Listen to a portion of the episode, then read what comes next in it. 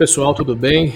Hoje eu vou falar um pouco é, na nossa série Isto ou Aquilo sobre uma dúvida que acontece com muita frequência entre o que é Small Data e Big Data.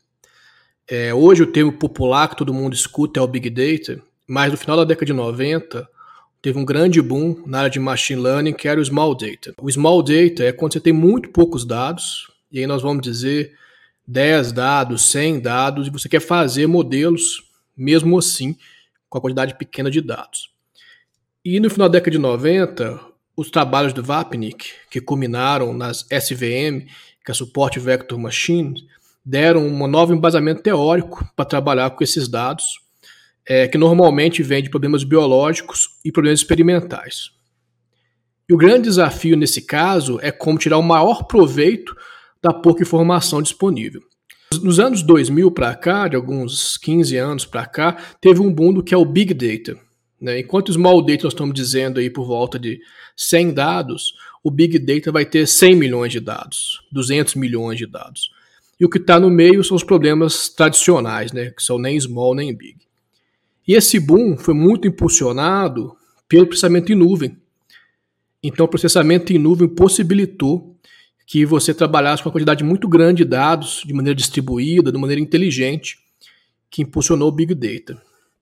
E é muito comum os problemas de Big Data, em especial em problemas de internet. Então, na internet tem uma quantidade de dados gigantescas que podem ser utilizados de uma maneira muito eficiente. É, vou dar um exemplo aqui para vocês. Quando eu comecei meu doutorado, em 2003, um dos problemas que eu trabalhava era identificação de imagens identificar objetos em imagens, e um dos objetos que eu estudei na época foi identificar gato em uma, em uma foto. É, era o começo das câmeras digitais, da popularização das câmeras digitais, né, para o, o público convencional, então eu tinha cinco imagens de gatos digitais. Essas cinco imagens digitais que eu tinha, a gente usava técnicas para multiplicá-las. A gente rodava a imagem, aumentava, diminuía, mexia na cor e transformava as cinco imagens em 100 imagens. Hoje, se você entrar no Instagram e, e colocar arroba Instacat, você deve ver todos os gatos do mundo, deve ter uma foto lá. Então, não deve ter nenhum gato doméstico que o dono não pôs uma foto. Então, nós vamos falar aí, tem 100 milhões de fotos de gato. Observe que o desafio agora é um desafio computacional de como você vai pegar essa quantidade enorme de dados e processar. Então, enquanto lá no passado a gente não tinha tanta informação, agora tem excesso de informação. É, embora a gente sabe que tem problemas hoje muito de Big Data, o problema de Small Data ainda existe. Então, existem diversas situações que é de fato difícil coletar muito dado.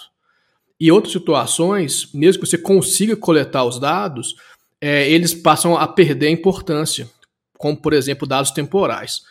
Então, se você está acompanhando, por exemplo, uma ação na bolsa, se você pegar o dado dela antes do Covid, pode ser pouco relevante em relação ao modelo que você vai fazer hoje. Então talvez seja melhor tratar como small data ao invés de big data.